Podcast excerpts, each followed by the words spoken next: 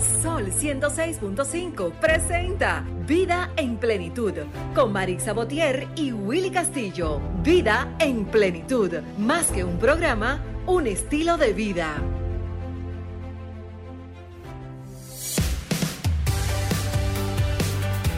Buenos días amigos, ¿qué tal? Sean todos bienvenidos a esta una entrega más de este su espacio radial Vida en Plenitud. Estamos aquí en las cabinas de Sol, la más interactiva, 106.5, para todos ustedes, trayéndoles como cada semana un programa especial, un programa educativo sobre todo, para que ustedes se lo disfruten desde ahí, desde la comodidad de su hogar, su vehículo, donde va ahora mismo, o, su radio, su celular. Estamos en todos lados, porque estamos a través, para el mundo, a través de la www.solfm.com. Ángel, buenos días. buenos días, Willy. Buenos días, Franklin, los controles.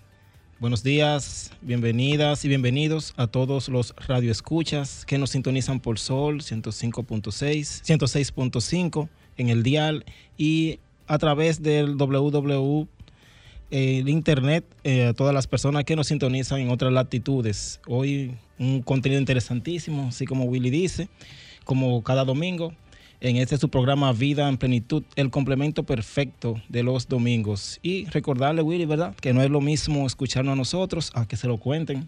Claro que sí, estamos en el 809-540-1065 para que eh, cuando entremos ya con el contenido de hoy, pues puedan eh, interactuar, podamos interactuar, hacer un programa bien interactivo. estaremos eh, conversando hoy diversos temas. Hoy hablaremos con la abogada Erika Sánchez de Renans Consultant sobre lo que es la ley de casación pero también con nosotros eh, Prida Suero, ah, eh, con un tema muy interesante que es Construye tu credibilidad. Y Yomaira Martino estará con nosotros también hablando sobre lo que es economía circular. Así que un programa cargado de contenido hoy para todos ustedes. Yo soy Willy Castillo. Marisa Botier hoy no pudo estar con nosotros, pero eh, sé que está escuchando el programa donde quiera que está en este momento. Así que un saludo para, para ella, un abrazo desde aquí, desde, su equipo. ¿verdad? Y, contenido sobre todo educativo e interesante sobre ese el tema de la economía circular que engloba lo que es el reciclaje y esa ley de casación que es bastante importante. Claro que sí. Vamos a lo que es nuestro minuto de plenitud ya para entrar con el contenido. Nuestro minuto de plenitud es gracias a Ranton Fiesta. Si tienes una boda, un cumpleaños o cualquier actividad social, llama a Ranton Fiesta. Estamos ubicados en la calle Rómulo Betancourt, número 517, Mirador Norte, 809-537-2707. Ranton Fiesta.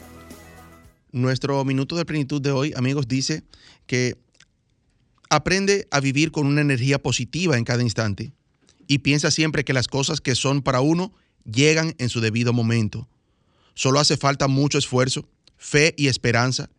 Por ello, cree y crearás todo lo que haces. Esa es tu gran misión o tarea de la vida. Nos vamos a una pausa y regresamos. Retornamos amigos, gracias, gracias por mantener ahí la sintonía, recordándoles que estamos en las redes sociales como Vida en Plenitud Radio, Facebook, Instagram y en YouTube a través del canal de Sol FM. Eh, mañana, el lunes, pues este programa ya puede repetirlo o, escucharlo ya completito a través de la plataforma digital, ¿verdad? Sí, así mismo es. Y agregando un pequeño dato, hoy es 19 de marzo, conmemorando un año más de esa batalla que se libró en Asua de los dominicanos en, busca de su independencia. Así es, así es. y que conste que tengo sangre de las charcas de Asua, graduada. Ustedes saben que los asuanos sacaron a piedra a esos invasores. Así es. bueno, con nosotros amigos Erika Sánchez. A Erika ya aquí no hay ni, siquiera que presentarla mucho. ¿verdad? Erika es parte ya de nosotros, de aquí, de este, de este equipo de, de, Vida en Plenitud. Abogada. Y hoy nos trae un tema bien interesante que es la ley de casación.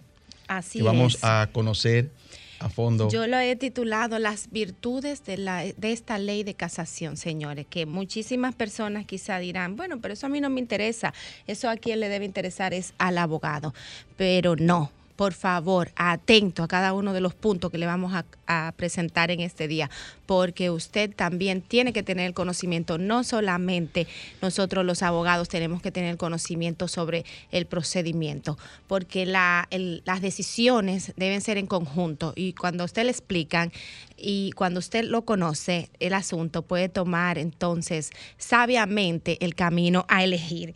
Y les cuento. Les cuento que esta ley nace en enero y nosotros sabemos que nuestra justicia lamentablemente es muy lenta, lenta, lenta, lenta. Eh, las personas llegan a los tribunales y, y eso toma de 5 a 8 a 10 años para poder tener una sentencia ejecutoria que te permita realizar un embargo y en ese camino, si la persona lo hizo bien, pudo distraer sus, pudo distraer sus bienes y no se ejecuta y no se logra el cobro, no se logra recuperar la indemnización. ¿Por qué razón? Porque existe un grupo de abogados, el cual se especializa en ser incidentalista y hay otro grupo de abogados, el cual pues quiere que el proceso vaya rápido. ¿Cuál sería el que debe de implementar el, incidente? El que quiere dilatar, ¿verdad? El que lo están acusando, el que sabe que puede llegar un momento donde lo van a condenar y va a tener que cumplir la obligación. Entonces, uno de los puntos principales por lo que nuestra ley de justicia estaba tan tan ahogada y tomaba tanto tiempo es esta ley de casación. ¿Qué es la ley de casación? La ley de casación es un derecho constitucional que está establecido para que se pueda identificar si los tribunales, tanto en primer grado como en segundo grado, realizaron bien o no el, el, colocar la justicia, el analizar la justicia.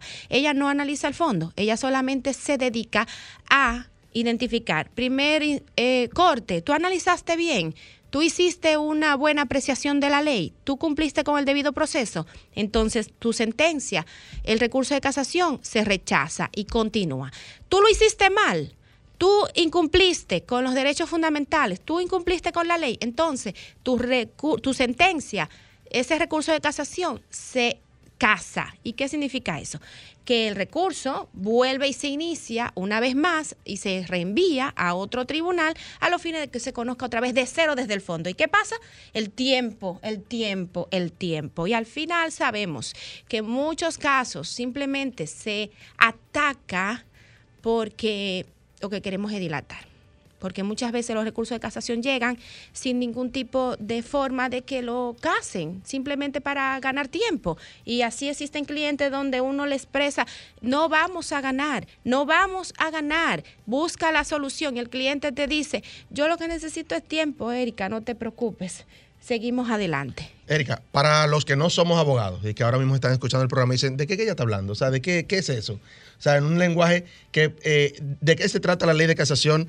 Eh, no en términos eh, legales, no en términos, digamos, desde el punto de vista del abogado, que nos puedan entender más. De una forma más llana. Exacto. Estoy tratando de ponerlo suavecito desde que inicié. Eh, señores, la Suprema Corte de Justicia es la encargada de supervisar el trabajo de los jueces. Y este trabajo de los jueces, cuando nace una sentencia, este es el que dice si ese tribunal lo hizo bien o lo hizo mal. Creo que ahí lo dije mejor. Sí, ¿verdad? Entonces, quise ir sobre la línea de los incidentes y del tiempo que toma en la justicia, porque aquí es donde viene un punto muy importante que esta nueva ley tiene, que es una de sus virtudes, como yo le llamo. Señores, eh, la lealtad procesal es condenada desde el principio del Código Penal. Y esta lealtad procesal, ¿qué implica? Estos abogados, como le decía, o estas personas que quieren dilatar el caso y ya en recurso de casación, aunque saben que no van a ganar, ellos deciden continuar, déjenme decirle que esta nueva ley viene a sancionar tanto al abogado como a la persona. Por lo tanto, usted tiene que tener ahora en cuenta mucho si usted va a decidir iniciar ese proceso de recurso de casación sabiendo que no lo puede ganar, que no lo va a ganar, porque el abogado tiene su sentir y sabe cuándo el proceso estuvo bien o no estuvo bien. El deudor sabe cuándo debe pagar o no debe pagar. Entonces, en este caso, existen lo que son indemnizaciones que se van a colocar de manera solidaria tanto a la persona eh, que inicia su recurso como al abogado. Al abogado inclusive lo van a llevar al colegio, a la acción disciplinaria, algo que antes eso no se veía. Por lo tanto, habían tantos procedimientos incidentalistas y tantos recursos embotellados de los cuales escuchamos de la mora procesal, de la mora, que los, las sentencias no salen, no salen. Como no salen, entonces, lamentablemente, ¿verdad? Eh, tenemos que esperar muchísimo tiempo para poder ejecutar porque otro de los puntos es que las sentencias, su ejecución era suspendida. Pero ahora, con esta nueva ley, lamentablemente la ejecución no se suspende. Para suspenderlo hay que hacer un proceso especial. Erika, al inicio de su alocución, usted mencionaba que es una revisión que hace la Suprema de otras eh, cortes menores. Eh, ¿Es como diríamos, es una apelación o es algo extraordinario o es algo eh, aparte, no, explico. cuando iniciamos un proceso legal, vamos a un tribunal, eso se llama primera instancia. Entonces, ese paso de primera instancia nace una sentencia. De esa sentencia yo no estoy de acuerdo o una de las partes no están de acuerdo o los dos no están de acuerdo, entonces se van al recurso de apelación. Eso es lo que se conoce como el segundo grado. Y ya ahí en ese segundo grado, cuando nace la sentencia, llámese la sentencia, la decisión del juez, entonces si hay una de las partes que no está de acuerdo, se va a casación.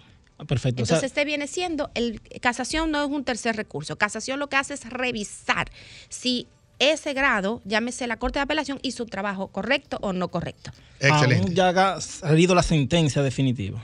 Claro, la sentencia definitiva irrevocablemente juzgada cuando ya no hay ningún recurso. Las sentencias ah, normalmente son recurridas. Importante, lo, la indemnización, 50 salarios, señores, del salario mínimo para las personas que empiecen a estar eh, iniciando procesos sabiendo que no van a caminar. La indemnización tanto a usted civil, a usted persona que inicia demanda y a usted abogado también de manera solidaria. Algo importantísimo es que el Tribunal Constitucional había anulado un artículo de la ley de casación anterior donde establecía 200 salarios mínimos para poder iniciar recurso de casación, eh, porque ese es otro punto. Eso es ya sea al abogado o, a quien eh, solicite el, servicio en este caso. Ya, dos, dos pasos. Primero, la indemnización a los dos, solidariamente. Solidario significa que se puede cobrar a cualquiera de los dos. Entonces, 50 salarios es una indemnización, una multa y hay más todavía porque se puede solicitar más. La parte lo puede hacer. Al abogado o a la parte que inicia el recurso de casación sabiendo que es inadmisible el recurso, sabiendo que eso no va a tener ningún resultado positivo para él, que lo que está realizando es dilatando el proceso e incidentando para no permitir a la persona ejecutar, como por ejemplo los alquileres, como por ejemplo las demandas laborales esos alquileres que ahora mismo mucha gente no quiere alquilar sus propiedades porque estos inquilinos lo que tienen una sobreprotección de la ley, donde la justicia lamentablemente llega al proceso y tiene que durar, repito, los cinco, siete, ocho años para poderlo desalojar. Entonces, aquí esta ley ya te limita para que inicies lo que es el procedimiento del recurso de casación. Y, muy importante, que hacía la observación del Tribunal Constitucional que anulaba el requisito de los 200 salarios mínimos y ahora esta ley vuelve a colocarlo, pero ya no con 200 salarios mínimos, sino con 50, salarios. Entonces, esta suma bajita significa que solamente las personas que tienen que reclamar un derecho equivalente a, digamos, al salario del sector privado mayor en este momento, por el aumento de salario que se tuvo, sería de 24.150 el salario por 50, yo lo anoté aquí, 1.207.500 pesos. Si usted sabe que su condena o lo que usted tiene que pagar es por debajo de ese millón 207 mil 500 pesos, ni se le ocurra decirle al abogado, sí, vamos a casación para ganar tiempo, porque recuerde que entonces la otra parte le va a solicitar al juez que lo indemnice con 50 salarios y mucho más, y al abogado lo va a solicitar que lo discipline inmensamente. Exactamente. Bueno, estamos conversando con la abogada Erika Sánchez, parte del equipo de aquí, de Vida en Plenitud, eh, sobre lo que es la ley de casación. Vamos a darle la bienvenida a Prida Suero, que está aquí con nosotros. Buenos días, equipo. Qué bueno verles hoy domingo, como cada eh, domingo de Vida en Plenitud. No, saludos a todos. Brillante la exposición de Erika, de verdad que me encantó. Buenos días, Diloné. Buenos días, Ángel. Buenos días. Y Willy, hoy te traigo un tema espectacular que se llama Construye tu credibilidad que sé que a todos les va a aplicar de un modo u otro. Excelente. Claro que sí, Diloné, el gurú de los deportes aquí con nosotros también. Bueno, Diloné, estamos como de capa caída, ¿no?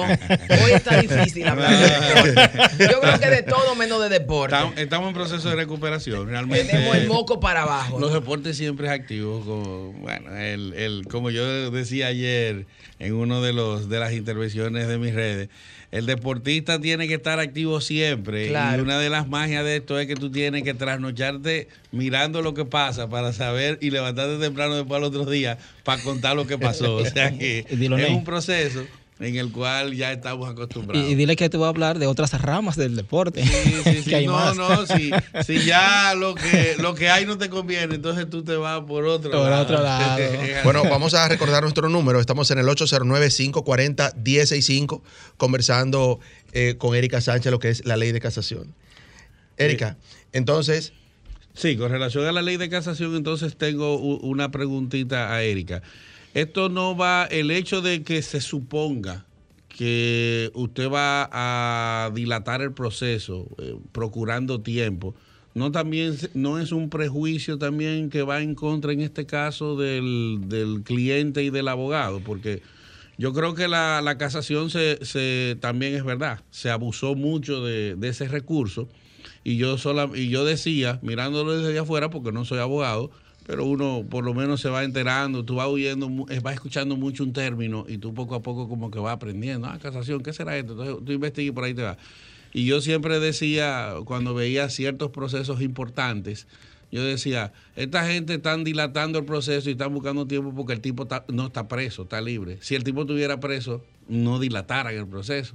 Entonces yo a veces entendía que era la única manera como de de evitar esa dilación en la justicia, pero también después entendí que no todos los procesos implican que el, que el acusado esté detenido. Entonces, eh, la pregunta viene siendo en, este, en este enfoque, si yo como quiera creo que tengo la razón y el derecho, el hecho de solicitar casación, aunque se suponga que yo no la vaya a ganar, no va en contra, no es un prejuicio ni no va en contra de mi proceso, eh, porque yo simplemente no estoy sometiéndolo porque lo quiero, porque quiero ganar tiempo, sino porque yo entiendo que tengo la razón.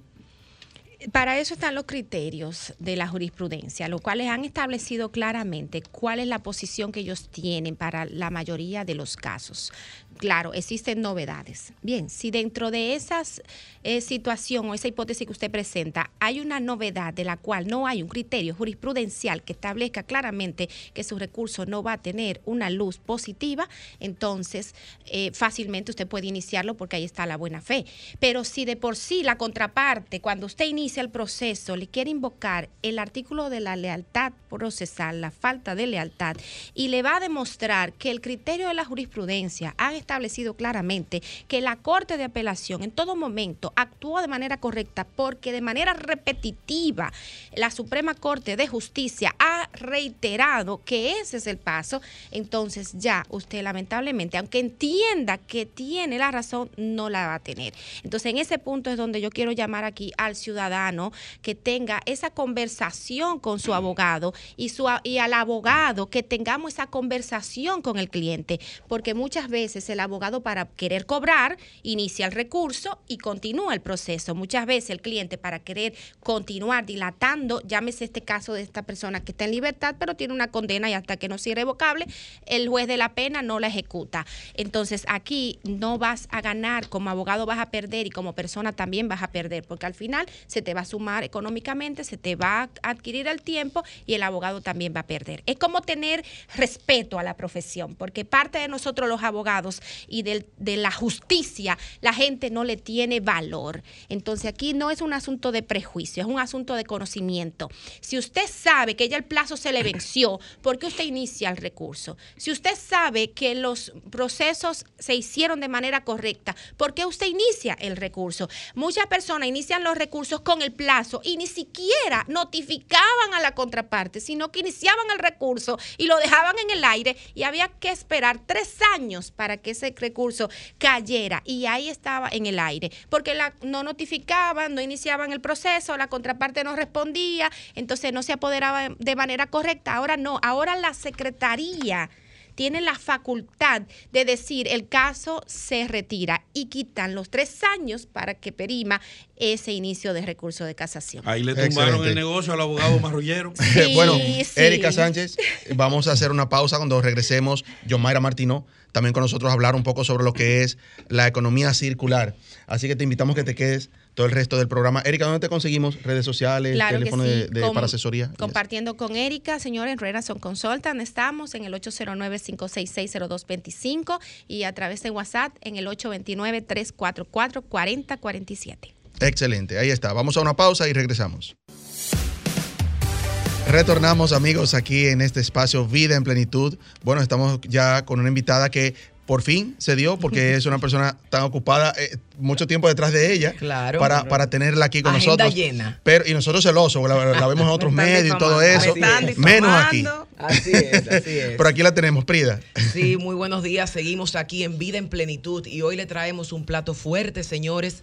Vamos a hablar de economía circular. Pero para hablar de economía circular, le traemos una joven y talentosísima mujer, abogada además. Es fundadora y consultora líder de la empresa Green Energy Dominicana, que es una empresa pionera en asesoría y creación de capacidades en temas de sostenibilidad, transición energética y en temas de medio ambiente y acción climática.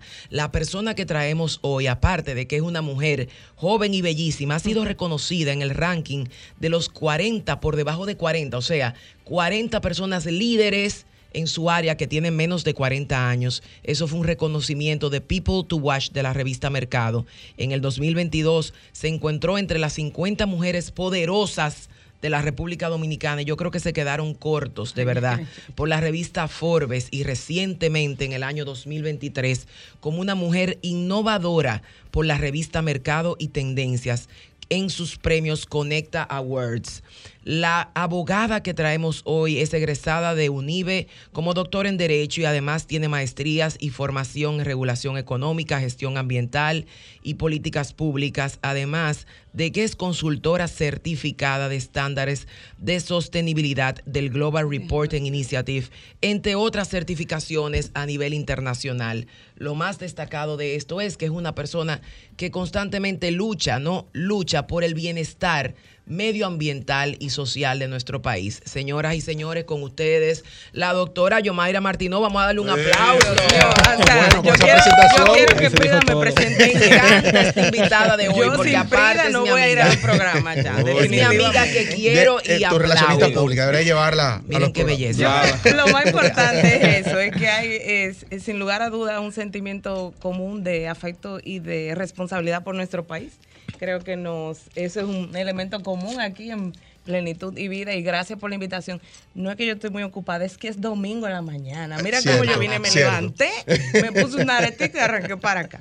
Pero es domingo, o sea que gracias a todos los que nos sintonizan, al máster en cabina, a la doñita del café y a ustedes por tenerme aquí. Así es. Gracias. Bueno, hoy vamos a conversar sobre lo que es darle a conocer a nuestros amigos que nos escuchan sobre la eh, economía circular. Así ¿Qué es. es la economía circular? Yo me iré empezando por ahí. Tú sabes que cuando hablábamos ayer eh, era el Día Mundial del Reciclaje. y Justamente el reciclaje es ese primer eslabón que permite que hoy estemos hablando de economía circular, porque es una economía, o sea, una oferta y una demanda basada en los usos secundarios de esos envases, de esos residuos que en principio nosotros consideraríamos como basura, pero que hoy el mercado le está asignando un valor económico y que pueden ser reaprovechados. Excelente. Excelente. ¿Y cómo empezamos, por ejemplo, a reciclar, Yomaira? A veces me pregunto, ¿la gente sabrá cómo empezar a reciclar? Porque a pesar de que es un término común, es un término que quizás no sabemos aplicar a nuestros hogares. Dinos, por ejemplo, para que cualquier radio escucha de vida en plenitud pueda empezar a reciclar. ¿Cómo lo hacemos? Mira, para que se dé esta economía circular, lo primero es tener una separación de los residuos, tanto a nivel residencial como a nivel industrial y a nivel ciudad. Entonces, el primer, eh, la primera actividad se da en la casa, en nuestro día a día. Correcto. Y para hacerlo quizás más comprensible, o mucho más fácil, eh, es separar en lo más básico, que es cartón, plástico, en algunos casos Tetra Pak, ya se puede, en el caso de República Dominicana, vidrio, si tenemos vidrio en casa, si no en los colmados, ¿verdad? En los supermercados. Pero empezar por ahí. Ya hay otros niveles de mayor complejidad, ¿verdad? Que requieren, eh, por ejemplo, el compostaje, que es para los residuos orgánicos. Hay que tener el espacio en casa para tener una compostera y tener esos residuos eh, moviéndolos cada cierto tiempo y con eso se genera abono. A los niveles industriales es lo mismo, dependiendo del sector donde esté operando la industria, pues hay que hacer un diagnóstico de los residuos que genera. eh, por volumen y por tipo. Bueno, generamos eh, tantas toneladas de PET o tantas libras de cartón y así. Entonces, con ese dato, con esa primera base, que es la caracterización de los residuos o separación de los residuos, podemos saber si eh, hay una oportunidad de, negocio con ese claro, residuo. Justo te iba a preguntar eso, que si hay algún retorno. por ejemplo, en el caso de las empresas que generan muchos residuos, de hecho he visto incluso en los parqueos de muchas industrias grandes y de empresas importantes de nuestro país, tiendas, que tienen un, un centro de acopio de reciclaje. ¿Cómo saber a qué magnitud puedo yo hacer negocios para el que nos escucha, que tiene algún negocio importante, que puede generar mucho plástico, mucho cartón? ¿Cómo saber si es rentable? ¿Dónde acudo? ¿A quién me acerco? Bueno, mira, hay una nueva ley de gestión integral de residuos sólidos, que es la 255-20. Como tú decías ahorita, hay que tratar de hacer las leyes eh, comprensibles para el ciudadano en general. Y bueno, esa ley, aunque está en lenguaje técnico, habilita una serie de principios, eh, tanto para la ciudadanía como para el regulador y para las empresas. Entonces se supone, Prida, que a partir de esa ley empiezan unos planes de educación y de divulgación de cómo es que vamos a empezar a cambiar la logística de separación, de recogida, de traslado y de en postventa de esos residuos. Al momento, el Ministerio de, Medio Ambiente y Recursos Naturales se está preparando normativamente y creando las capacidades internas para que esto se dé. También los gobiernos municipales se están preparando para que esto se dé. Mientras tanto, al nivel residencial quizás no hay un potencial eh, de negocio per se, pero sí de aportar eh, como parte de nuestra responsabilidad compartida a que esos residuos no lleguen a los cuerpos de agua, no lleguen al mar, no tapen los inbornales, nos ahorren pérdidas humanas como la que tuvimos en octubre pasado, ¿verdad? Es así, con la inundación que hubo. Y esa es la mayor ganancia, se traduce en salud, se traduce en calidad del aire, en calidad del agua, en calidad de vida. Y en términos industriales, pues sí, ya hay, hay empresas que de hecho, aunque sea de manera eh, quizás no estructurada, pero sí formal, venden los cartones de los productos que traen, eh, que importan y que tienen en retail en sus tiendas y que distribuyen en República Dominicana. Ese cartón lo venden, eh, venden los residuos metálicos, también hay una oportunidad de ver cuál es quizás el potencial de los residuos de aparatos eléctricos y electrónicos, ¿verdad? Computadoras, CPU, celulares, cable, cablecito. O sea que hay que empezar a hablar del tema, aprender para luego identificar el potencial por tipo de residuos. Yo, Mayra, yo tengo una breve inquietud y es la siguiente. ¿Por qué ya tenemos un tiempecito hablando sobre esto, sobre el reciclaje y esa economía que deja? ¿Por qué es tan tímido aquí en el país como entrarlo de lleno? Porque es cierto de que hay una remuneración a las personas que colaboran con ese reciclaje, ya sea recogiendo la botellita plástica, el, cartón que usted mencionó, porque yo conozco una señora que ya vive de eso, pero es fácil tú encontrar eh, demasiado desperdicio reutilizable tirado, que no se le da el cuidado y la apreciación económica y medioambiental que merece. ¿Por qué es tímido el accionar? Porque la gente no conoce, no sabe, no hay educación, no se divulgan las, las normativas técnicas y queremos pensar, ¿verdad? Sobre todo hoy, 19 de marzo, que es nuestra verdadera independencia, queremos pensar que para la sostenibilidad de este país, vamos a empezar desde cero con el tema de residuos, con esta nueva ley, a crear una cultura, primero de ponderar si lo que voy a, comprar en el colmado, en el supermercado, en la tienda, en Amazon, realmente lo necesito. Excelente. Claro, eh, y un punto muy importante que decías, aparte de verlo como el negocio, como el, eh, como el beneficio económico que puede tener, empezar desde la casa, eh, Martino. O sea, empezar desde, el hogar, haciendo lo que es la separación de, de, los desechos eh, que, vamos a votar. Es un tema Exactamente, es, empezar por ahí, por, por un tema eh, más educativo. Y empezar por aquí, por estos espacios que permiten que la ciudadanía se acerque a estos temas y no dejarlo en una élite científica o en una élite académica, sino que sepamos que en la medida que conozcamos más de residuos, podemos tener un país mucho más sano. Pero yo diría educativo, pero constante. No es que vamos a hacer que, por ejemplo, el mes del reciclaje, hablar de reciclaje, o un programa del reciclaje, hablar sobre. No, es constantemente irlo educando, irnos formando en las escuelas, en la primaria, bachillerato, en la universidad y en las empresas también. Incluso a través de los ayuntamientos, que, que la recogida de la basura sea por día y por el tipo de, de, lo que se... Hacia allá vamos, según la nueva ley. O sea, se está reestructurando toda esa logística y lo primero es educarlos a ellos, ¿verdad? Y darle las capacidades dentro de, de, sus unidades de gestión ambiental municipal para que puedan atender esta demanda que va a generarse. Excelente. Reforzando lo que dice Yomaira, eh, he tenido, por ejemplo, la experiencia de, por ejemplo, en el edificio donde vivo, en el residencial, se, eh, se ha hecho un piloto de reciclaje. Hay una compañía que ha estado dando soporte y en la zona de Gascue pues tienen implementados en varios residenciales, pasan ciertos días específicos y yo entiendo que sí, que es un tema fundamentalmente cultural y debemos irnos más allá, debe ser una asignatura, de la misma manera que la cívica, se ha hablado mucho de que se ha quitado en las escuelas como asignatura, yo entiendo que hay muchas más eh, asignaturas que debemos de tener como país, como proyecto de nación, para eso mismo, para, porque yo he visto los casos de gente que intenta separar la basura y llega un vecino, llega una visita, y cuando lo va a tirar dice, no, no lo echa ahí, no, no, no importa, eso basura como quiera. Es terrible, es, una falta de educación, pero es una falta también de conciencia. Y es un tema meramente cultural.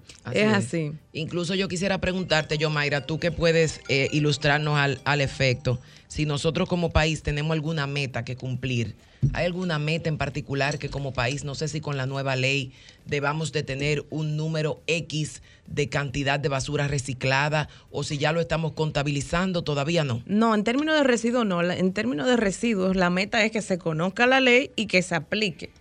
¿Verdad? Que se aplique. Claro, estamos siendo eh, pininos, ¿no? Exacto. Bueno, imagínate tú, recién en el 2020 empezamos a tener una ley específica de gestión integral de residuos. La ley de medio ambiente tiene 23 años ahora, va a cumplir 23 años en agosto, y todavía la gente no la conoce. La de medio ambiente que tiene 23 años. Imagínate esta que tiene, dos, años. dos años. Entonces, tenemos que comprometernos realmente. Por ejemplo, lo estamos escuchando aquí en Vida y Plenitud dedíquese a bajar la ley. Y a leerla. Eh, o leerla, claro, vuelva a escuchar este programa. Claro, léala. Acostúmbrese a procurar de manera proactiva la información. Los envases y los productos que usamos debajo tienen un numerito que te van indicando si son reciclables o no. Búsquenlo en Google. Claro. Pero yo, Mayra, eh, es bien cierto que es importante el reciclaje, pero ¿cuál sería la vida útil de un producto? A ver si me expreso bien ¿Cuántas veces puede ser reciclable un producto y que sea apto para el consumo humano? Muy buena pregunta. Eso mismo es lo que te indica el numerito debajo. Esa es la tabla del potencial de reutilización de, esa materia prima. Entonces la pueden descargar de Google. Así mismo, la tabla de reciclaje. Eh, con esos numeritos uno sabe cuáles pueden ser reutilizados, reciclados y cuáles no, porque también depende del uso que se le dé, por ejemplo, al PET. El PET que tiene agua, simplemente te bebes el agua y puedes reutilizar o reciclar el PET. Pero si tiene otra sustancia que es contaminante, entonces ese plástico no se puede reciclar. Pero se puede reconstruir en otra materia. Pero incluso a mí me ha llamado mucha mucho la atención, yo Mayra, que he visto colegios, especialmente colegios con una cultura norteamericana, ¿verdad? Que ya quizás nos llevan la delantera los norteamericanos en tema de reciclaje, que hacen arte con eh, material reciclado. He visto murales incluso que los rellenan con botellas plásticas, con las con las tapitas de las botellas, hacen una, un arte bellísimo, quizás incentivando a los niños a que puedan utilizar ese material reciclado y empezar a separar. No, o sea que realmente va más allá de que simplemente separemos. Con esto se puede hacer arte, con esto se puede hacer educación, se puede hacer una cultura lúdica partiendo de algo que no nos cuesta, porque eso tú lo ibas a votar. Claro y ya no lo estás votando, ya lo estás reciclando para dar clases. Lo óptimo es que no haya residuos. Lo óptimo es que no haya residuos. Y esa educación también a, nivel personal, cuando estamos en las calles, por ejemplo, que compramos un producto. Claro. En Amazon, amigo, ahí en el celular. Usted realmente necesita eso para comprar. Y si lo va a comprar, si es de plástico y aparece otro que es de cartón, cómprele cartón. Igual aquí, si usted, eh, la leche o el jugo, si tiene la opción de comprarlo en cristal, volvamos al cristal. Correcto. Excelente. Sí, Excelente. Yo, Mayra, ¿dónde te conseguimos redes sociales, teléfono para asesoría? Tú tienes todos esos datos, pero vamos a repetirlo. Estamos en Greenergy Dominicana a sus órdenes, tanto en Instagram como en Twitter y también en Facebook. Tenemos un canal educativo en YouTube como, como Greenergy Dominicana y un podcast en Spotify, en Google Play que se llama Generando Sostenibilidad. Son cápsulas breves que van explicando todos estos términos que pueden ser confusos o complejos y ahí tenemos ese podcast a disposición. Excelente. Vamos a hacer una pausa. Yo, Mayra, te invitamos a que te quedes con nosotros ya el resto del, desarrollo del programa y cuando regresemos, Prida también nos trae un interesantísimo tema. Construye tu credibilidad. Construyendo tu Interesantísimo. Así que vamos a una pausa y regresamos. Escuchas Vida en Plenitud con Marix Sabotier y Willy Castillo. Retornamos amigos, estamos aquí conversando con Yomaira Martino, ¿verdad? Sobre lo que es la economía circular y ese y lo que es el reciclaje en sentido general. Yomaira, háblanos un poco eh, ya en esta parte final sobre lo que es eh, el, taller, ¿verdad? Bueno, como parte de esta responsabilidad compartida que tenemos en Greenergy y en Vida Plenitud, vamos a estar eh, obsequiando unos espacios en un webinar sobre la nueva ley de residuos sólidos que tenemos en una academia virtual llamada Greenergy Academy y que explica en términos muy llanos el contenido de la ley. Eso lo vamos a hacer con las redes sociales de ustedes del programa para aquellos que estén interesados en conocer cómo implementar esta ley, cómo aportar a esta cultura eh, de economía circular. Excelente. ¿Y cuándo será el webinar? Eh, no, está montado en nuestra academia virtual, es autogestionable, totalmente digital, no se tiene que mover de su casa. Solo tienen que entrar a la página. Solo tienen que la entrar y prestar la atención y descargar la presentación y anotar. Es greenergyacademy.com, así se llama la academia virtual, también así está en Instagram y bueno, y esos son espacios eh, gratuitos para ustedes greenenergyacademy.com, ¿cierto? Pueden entrar y descargar, no hay necesidad de, de, tener más que un internet bueno. Un buen internet, exacto. Bueno, hay tres cupos gratis para tu audiencia y luego los demás pueden ahí obtener el curso. Bueno, ahí está, a través de nuestro Instagram lo estaremos eh, publicando. Y publicando. Así es, Vida en Plenitud.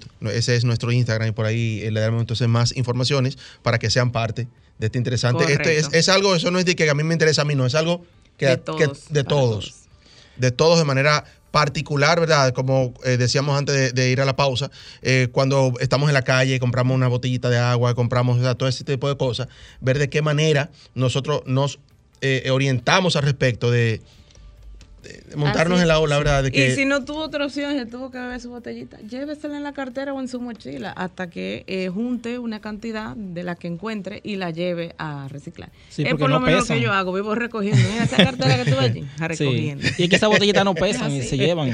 No pesan y hay que contribuir, pues si no terminan en nuestras cañadas. Increíblemente es más fácil reciclar de lo que nos imaginamos. Lo que pasa es que, como he explicado yo, Mayra, es un tema primero de educación, es un tema cultural, es un tema de empezar por el núcleo familiar y posteriormente aplicarlo a nuestras empresas, a nuestros lugares de trabajo y luego a nivel macro. Pero realmente reciclar no es tan difícil cuando tenemos el chip de la conciencia. Yo he aprendido mucho de Yomaira, señores, porque yo quiero que ustedes sepan que Yomaira hace 10 años que anda con una bolsa, ella no usa funda de supermercado, y me ha llevado unos, unos mercados orgánicos. O sea que poco a poco uno va entrando en la onda, pero es necesario que nos empapemos. Es un estilo de vida. Es un estilo de vida. Entre a Green Energy Dominicana y vea en su página web la academia, lo vaya aprendiendo y poco a poco el chip se nos va metiendo. Es, un, es un, tema de educación. sí, realmente. Bueno, eh, antes de, pasar a Diloné, con los deportes, que Diloné yo creo que hoy no quiere hablar mucho de deporte, pero. Diloné está en economía circular, señores, y anda vestido de verde. eh, eh, Prida, Prida. un chicle, lo vamos a botar papel. No, no voy el papel. No, ni el, chicle, ni el chicle, tampoco. Ni el chicle Diloné quedó medio frustrado. Prida, eh, Prida ha estado realizando unos interesantísimos talleres también. Así es, así eh, es. Que es bueno que, que nos hable un poco. Claro que sí. Ay, sí, mujer claro volcánica. Sí. Fue todo Sueros en transformación. Así es. Bueno, eh, eh, comunicarles muy brevemente que Sueros de Transformación acaba de culminar con éxito su primer trimestre de talleres totalmente prácticos y una conferencia magistral llamada Mujer Volcánica. Esos fueron en los tres primeros meses. Pero ahora en abril, precisamente el día 20, que cae jueves, nos encantan los jueves porque el jueves ya es un, un día relajado, pero que no es fin de semana todavía, ¿no? Está como entre el medio de la semana y empezando un fin de semana. Entonces se lo estamos diciendo un mes antes para que usted reserve la fecha Jueves 20 te traemos un taller que como los anteriores es un taller donde no te tenemos fórmulas rebuscadas, ni una ingeniería de la NASA, ni mucho menos, sino una información digerible y amistosa donde todo el mundo va a salir edificado, con el compromiso de que si tú te adentras en la onda del taller y haces todos los ejercicios que nosotros te llevamos, vas a salir como un ser humano nuevo verdaderamente, porque esa es la misión. Se llama desaprende desaprende. Se nos invita mucho a aprender y nosotros en el taller te vamos a invitar a que desaprendas todo esos paradigmas que tú tienes 30, 40, 50, 60 años escuchando y que muchos de ellos ya no te funcionan, pero tú los sigues aplicando. Entonces te invitamos a que desaprendas y vamos a hablarte, por ejemplo, del principio de asociación, ¿no? De los distractores que ahora mismo tenemos, tantos distractores que nos impiden enfocarnos. Te vamos a hablar de hábitos volcánicos, cuerpo, mente, espíritu. ¿Qué hace una persona en excelencia? Un líder en excelencia, ¿qué hace de lunes a lunes? En esos bloques mañaneros, mediodía y de noche. Te vamos a hablar también de todo lo que tiene que ver con una energía positiva, ambiente verdaderamente positivo. Y te vamos a hablar de muchas otras cosas más que necesitamos tenerte allí. No te pierdas ese taller porque vamos a construir credibilidad en ti mismo, pero sobre todo la credibilidad que los otros van a tener sobre ti. Acuérdate que la credibilidad es básico. Tú puedes ser un as en lo que tú quieras, pero si la gente no te cree, no vas para parte. Incluso peor aún, no te crees a ti mismo. Hay personas que todavía no se lo creen ellos y son gente talentosísima y ahí te vamos a enseñar cómo, basado en un esquema primero de sanación y de cultivar tu autoestima sin soberbia. Porque una cosa es tener un autoestima sano y otra cosa es tú ser soberbio. Son cosas totalmente diferentes. Entonces le dije brevemente cuál es eh, la agenda que tenemos en ese taller de 7 a 10 de la noche, jueves 20 de abril. Para tales fines te puedes inscribir en el 829-880-2758 o directamente en mis redes sociales Prida Suero y Heraldo Suero con H.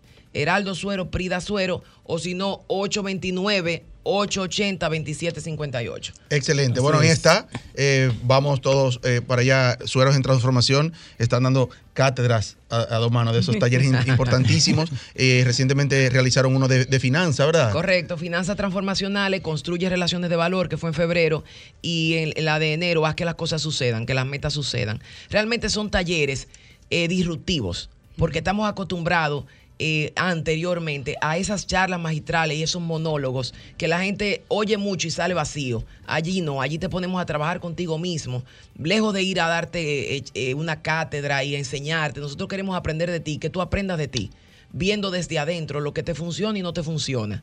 Temas muy prácticos. Fíjate que construye tus metas, construye relaciones de valor, finanzas transformacionales fue magistral porque fue una visión desde adentro, lo que nadie te dice que tú financieramente eres quien eres por dentro.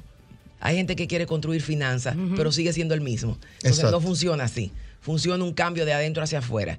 Y el próximo, que va a ser chulísimo, es desaprende. Tienes 40, 50 años haciendo lo mismo y tú pretendes que pasen cosas diferentes. No puede pasar nada diferente. Tienes que ser quien nunca fuiste. La proyección es un seminario mensual, ¿verdad? Es un taller mensual, correcto. Taller práctico mensual que promete ser todos los jueves de cada mes al final, entre las últimas dos semanas. Este es el 20 de abril y así sucesivamente. Jueves de 7 a 10, Hotel Catalonia. Vamos a tomar esta llamadita. Sí, adelante. Hola, ¿estás en vida, en plenitud? Ah, buenos días, aló. Buenos días. Sí, haga el favor, repita nuevamente los teléfonos de esos talleres porque tan interesantes los temas, me, me, me atrayeron, me resultan importantes. Hágame el favor. Excelente. Sí, tome nota, por favor. Adelante, Prida. Sí, como nos repetimos, para inscribirse, escriba o llame al 829 880 2758. Repito, 829-880-2758 o en las redes sociales de Prida con P, Prida Suero y Heraldo Suero con H. Heraldo se escribe con H. Prida se escribe con P. Usted no escribe por DM y se inscribe a través de nosotros. Excelente, interesantísimo. Bueno, Diloné, ya en esta recta final del programa, a ver qué nos trae hoy, ¿verdad? Vamos a tomar esta llamadita antes de, de pasar a Diloné. Estás en vida en plenitud. Buenos días. Aló. Oiga, el favor, a esa expositora, llévenla con frecuencia, porque lo que no podamos ir a esa actividad, por lo menos que nos dé algunos tips por vía de ustedes, por vía del programa, por favor. Gracias. Sí, claro, claro que sí. Gracias. Claro, Prida es parte Claro, del equipo. claro, estamos Se ganó en un aplauso ese radio. Claro, Escucha, claro está- que sí. Hoy domingo él está puesto para su prosperidad. Sí. Claro que sí. Así como bien, deberíamos muy estar bien, todos. Muy bien, Claro que sí, vamos a venir con más frecuencia. porque de verdad. verdaderamente de eso queremos hablar aquí en Vida en Plenitud. No hay vida en plenitud si no hay abundancia y prosperidad. Así es. Entonces Así. vamos a hablar de eso con más frecuencia. Claro Bueno, que sí. Diloné, el gurú de los deportes. Bienestar ante todo. ¿Qué nos traes? Eh, Correcto. Buenas, saludos a todos. Ya iba a dar el saludo de los sábados y de. Lo confundido. Se te eh, cruzan los cables, no, Diloné. es- Oye, es que trasnocharse mirando los juegos de la costa y entonces después por la mañana, "Eh, estamos aquí, señores. Ay, qué sueño, caramba. Ay, en pijama hay que venir. Y que estamos en programa los sábados Antes, también. antes la, Sí. la pandemia facilitaba muchas cosas porque tú te ponías un polochecito aquí de Hello Kitty o lo que sea. Y- y. Y ya y de ahí para arriba. Y a veces tú sabes pantalones cortos y en Sí, sandalias, sí. ¿verdad? Lo más cómodo.